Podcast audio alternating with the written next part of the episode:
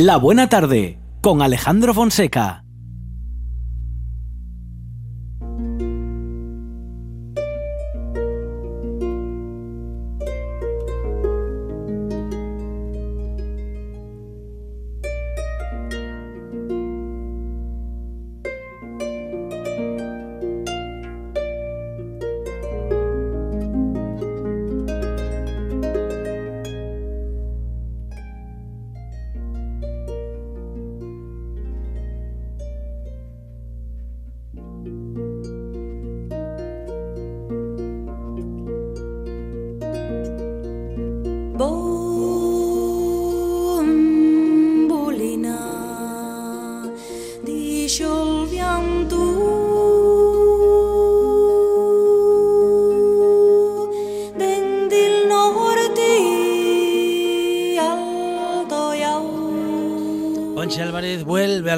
Tarde, un amigo del programa. ¿eh? Sí, por fin. Señor, un, investi- un investigador asturiano, una enciclopedia humana que conoce y sabe contar las tradiciones de nuestra querida Asturias. Berto Peña, ¿qué tal? Buenas tardes. Tal, bueno, porque hay otras enciclopedias con pates que son la gente de los pueblos que me lo cuente, que si no, También y verdad. Bueno, Pero bueno, qué buena memoria tienes, Berto. Eh, bueno, pero es importante. Pero si sí, no me lo cuidado, no podría contarlo. Aquí ni, ni trampa, ni cartón, ni papel, ni boli, Nada, ni lápiz, ni ordenador, ni nada. Se acuerda de todo este A hombre. Y, y veces- viene sin guion, sin papel. ¿Cómo que a veces a sí? veces Yo en sí, yo no te papel, lo vi ¿eh? nunca. Bueno, yo, yo tra- yo- yo- yo traía un papel aquí, pero bueno, como Sí, ahora va a sí. ser express, Eso me pasaba a mí en algunas Pues clases, eso. con algunos ¿Ves? con Llevaba un, papel, examinadores. llevaba un papel aquí. papel, sí, Llevaba un papel aquí. Bueno, bueno, Berto, ¿qué tal? bien, más o menos, Mm. pues bueno, tuve confitado, Sí. Sí. amarinado ya, ya, Eh. en mi salsa y todo, y Sí. bueno, la verdad es que no me aburrí tampoco, no tengo ni ordenador ni seis cosas, tampoco los quiero, Sí. pero bueno, trabajando. y Berto haciendo Peña no tiene en ordenador. casa. Yo total como No, cuando no tenía... tiene o no lo usa. No tengo. No tiene. Y el móvil, si te lo enseño, y es prehistórico. Y un telefunken de estos que vale más para... Telefunke. Sí, para partir nueces que otra cosa, pero furrula. Eso es lo importante. Que yo lo importante. Para llamar y para que te llamen, va Vale. bien. Claro. claro. No quiero más. Muy bien, muy bien. O sea Así que, que le- leyendo. Mucho, leyendo mucho. Leyendo y pasando a limpio cosas que atopé precisamente del año 90-91, de cuando iba a ver eh, Llobos con un amigo mío que acabó en la guardería, Sur de Gallol. Y entre avistamiento y avistamiento y cosas de estos, pues había leyendas ahí puestas, es- escritas y Ujú. cosas y cuentos. Mm, Con lo cual, mm, como eran papelinos, apuntados servilletes y como cuadraba, no sabía de esa carpeta, así que, bueno, pues pasélo a limpio. Eh, y así ya no se me pierde. Al Ujú. final su- fueron 120 fuelles, ¿eh? Y O te bien. y, y recordabas mm, Eh, a- a- bueno, cada uno hubo, de qué. hubo cosas guapas porque refrescó uno la memoria. O sea que bien, Mm. eso y hacer algún trabajo que vete tú a saber cuándo se cobrará. Sí. eh, el- Sí, sí. para Navidades o las siguientes Navidades. ¿eh? Ujú. El- Sí, en alguna. un mal vivir. En algunas navidades. en. Eh, entonces, pues bueno, no me aburrí para nada. Tuve trabajo de sobra. Hombre, otro confitamiento, no, no sé cómo lo llevaría, ¿eh? Entonces igual ya Sí, cuezo no. en mi salsa. Sí, no, porque igual ya será difícil encontrar más papeles. Ya revolví todo lo que tenía que revolver ¿no? por casa, Mm. o sea que no sé, igual ya me vuelvo politoxicómano directamente. Hay que entretenerse con algo. claro, joder. Es que, Sí. claro, tanto venir a la buena tarde, Claro, se y van pegando algunas cosas, ¿no? Eh, a Y ahora, que, va- y ahora que vamos a poner el burka a partir de mañana, pues nada, Sí, muy guapo A todo. partir de mañana empezará la mitad de mi vida. No podemos evi- Sí, evitarlo. ¿no? nosotros cuando Debe escuchamos a partir de mañana, Alberto Cortez. Debe estar medio islam partiéndose la caja. Sí. sí. Mira, todos Pero- los pero- con burka. Sí, sí, sí, sí. Pero por la rueda de prensa de antes o por esto. No sé, tío. No sé, porque oye, yo igual estoy en una braña, llega el Seprona y me dice que tengo que ponerlo. Digo, pero si nada más que oeyes y vaques. Da igual. y si vas a echar de comer al Spites, si estás tú solo, Les pites, les pites son muy peligrosos. Les pites, les pites, pites, les pites ya no ponen. Oiga, hablamos de los valentones, porque hace, Venga. hace unos meses charlamos aquí de los valentones Sí. y gustó lo Con- que usted contó. Contamos alguna cosa de los forzudos, de los valentones. Hablamos del valentón de la Pedriña, que ya era de Urbiés. Mm. ¿eh? que decían que ya era un mocerro huepu, roxu, que medía dos metros de altor y un metro de costazo a costazo, Madre mía. pelú, que tenía pelo hasta la yema de los días. Uy, Con lo cual ya era guapo. Bueno, Sí. en fin, les, les modes de... Esto ya me parece una exageración. Pero bueno, el Valentón de la Pedreña ella es muy simpático porque eh, este paisano además, mm, bueno, pues daba, vamos, a mano abierta muy aquello. Entonces, Ajá. bueno, pues no pagaba décimos ni primicies. eh, bueno, no voy a extenderme mucho porque tenemos poco tiempo, pero acabaron llevándolo a la Chancillería de Valladolid. Allí salvólo un noble asturiano y queda, porque vieron tan forzudo y tal, y hacían apuestas y tal, ¿no? Eh, de peleas de combate y tal. Entonces, bueno, pues Valentón ganábalos a todos. Y, y hay un dato muy interesante de este cuento que cuéntase mucho en Urbiés, que ya que decían que amañaron una, una pelea entre el- un campeón inglés, porque de aquella la reina de España ya era inglesa, con lo cual están dando del dato de María Tudor que casóse con Felipe II, aunque nunca llegó a reinar. O sea que ya te están, bueno, el dato ya es interesante, o sea, hay una leyenda local, y, pero bueno, ya te lo están situando. Qué Entonces- aburrido era Felipe II. entonces la pelea no llegó a decía el paisano, a ver si me entiendes. Valentón no sabía inglés, pero sabía que el otro estaba haciendo chacueta y coña de él. Entonces, claro, metió un, de un puñetazo esficio la cuachá, o sea, desfizo la mandíbula, con lo cual ya no hubo combate, ni pelea, ni nada. Bueno, pues Valentón de la Pedriña, de Urbiés, había otro Puliatos, que tampoco pagaba diezmos y primicies, Puliatos. Puliatos y era de Tineo, de Ubona. Eh, casi todos estos valentones y tal tienen, tienen un tema que, bueno, son héroes populares porque eh, sea el clero, sea el conde local, o, en fin, al poderoso, eh, nunca hay paguen los diezmos y primicias, siempre intenten eh, pues ir por él y tal, y entonces hay una hay un común denominador muchas veces que llegue él está llabrando ahí con el eh, y con los hues, y entonces lleguen a preguntar dónde vive fulanito. Entonces, claro, él quita el llaviego, levanta alguna mano sola por la timona o el areu en la zona de Burbiés y entonces indica, eh, mira, esa allí la casa donde vive Puliatos, el el que sea, ¿eh?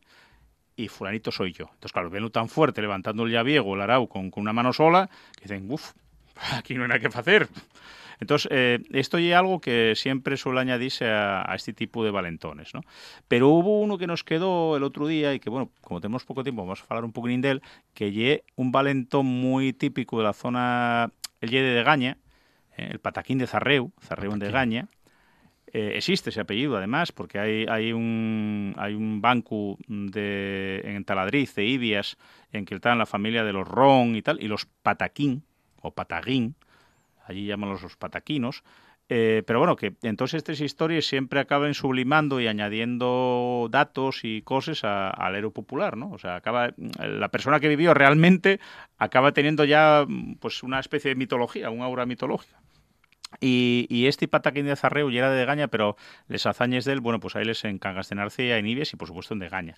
Entonces hay toda una saga de los pataquinos, que lo del pataquín encima decían que ya era trabajo, que ya era como una pataca, que ya era reundu, vamos, pero que tenía una fuerza tremenda.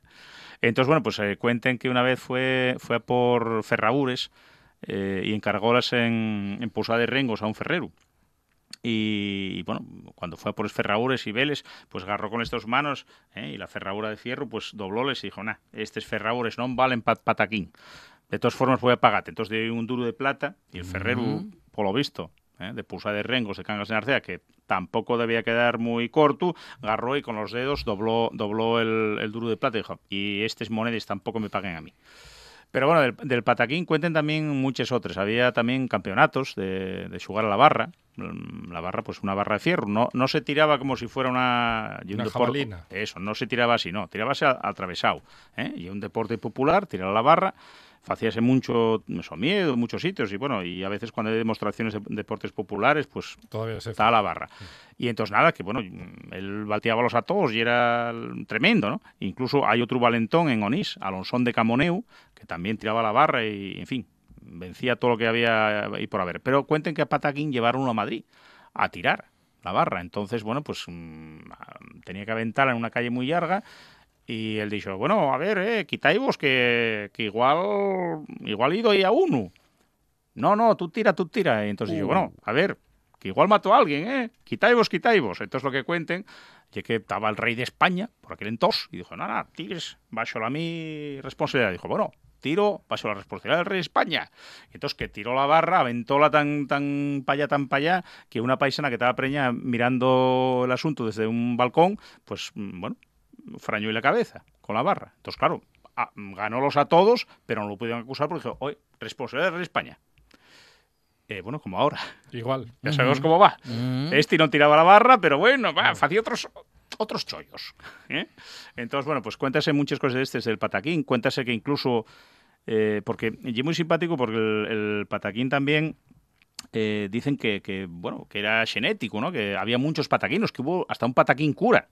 Y dices, bueno, pues mm, si tenía fíos, ese- ¿cómo ese- va la cosa? Ese daba hostias de verdad. Ese daba hostias de verdad. Entonces, bueno, que, que también una- otro pataquín que, que el, el cura, bueno, enemistóse con él porque non iba a misa, pero bueno, siempre acaban aí para far tu casa y tal, y que una vez que, que Garroy eh, iba el, el cura subido en un mulo y agarró el rabo del mulo y, el, y paró al mulo, ¿eh? ni para atrás ni para adelante, oye, ¿qué te pasa? ¿Qué, qué, qué problema tienes conmigo?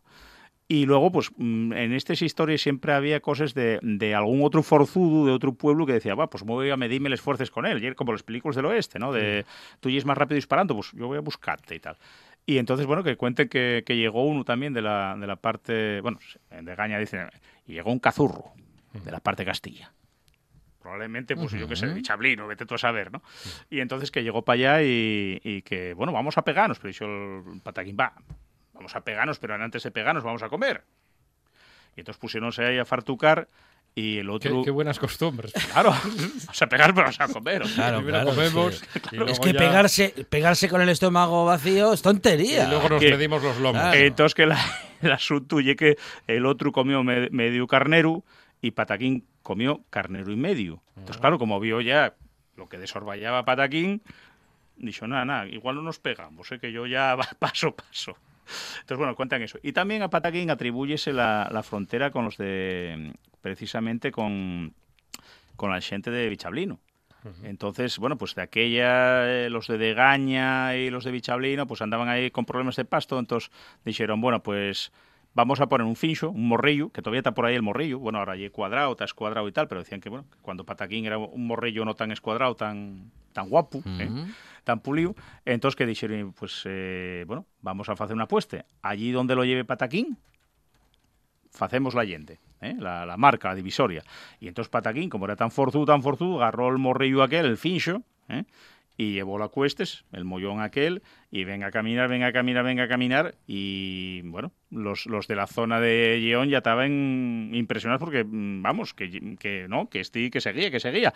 Entonces hicieron un poco trampa, eso es lo que cuentan los de Gaña, los de Bichablino pusieron la zancadilla, y entonces Pataquín cayó, y cayó con el morrillo. Entonces ahí quedó el morrillo puesto. Pero si no, Pataquín seguía, bueno, hasta León, Astorga, donde fuere. ¿Qué más da, eh? Llevar un morrillo en plan Obelix, ¿no? A, a cuestes, a socostrines. Entonces, eh, ya vos digo, estillé un poquinín el, el héroe popular de, de Degaña. Eh, Alonsón de Camoneo sería Donís, el Balontón de la Pedriña, Manuel Gutiérrez, y era de la zona de Urbiés. Cada concello parece que tiene Sí, un sí, tiene un uno. Y luego, y luego, pues eh, Puliatos y la zona Tineo, ¿no? Que sí, el que quemó el monasterio de Ubona, que eran los que, mm, bueno, tenían ahí el impuesto de diezmos y primicias a, a toda la zona y tal. Y, y después el, el episodio este que vos contaba, que también lo hay con Pataquín, ¿eh? que va alguien a decir, oye, oh, Pataquín, que voy a pegarme con él. Entonces este está ya hablando y levanta el arao con una mano sola. Mira, allí vive Pataquín y Pataquín soy yo. Este, este, este tema parece precisamente eh, el más antiguo que se conoce, Hércules y Caco. Caco, que bueno, pues ahora llamamos un caco a un, a un Un ladrón, eh, pero bueno, y un personaje mitológico, y un gigante. Caco, precisamente, pues roba ganado, eh. Bueno, pues quédanos en lo que es la cosa del vocabulario y de tal, pues ahora un caco. ¿Y de dónde viene esa palabra? Bueno, pues de la mitología greco-romana, ¿no? Caco. Entonces va Hércules a, a pegarse con Caco, que es un gigante, y me encuentra la hermana. Mm, bueno, en la mitología no sé si es caca Mm. la hermana de Caco. Pero el asunto es que atopa a la hermana llabrando. Y precisamente dice, oye, ¿dónde vive Caco? Eh, y entonces esta agarra al llaviego, agarra al arao con una mano sola y dice, mira, Caco vive allí y, y la hermana de Caco soy yo.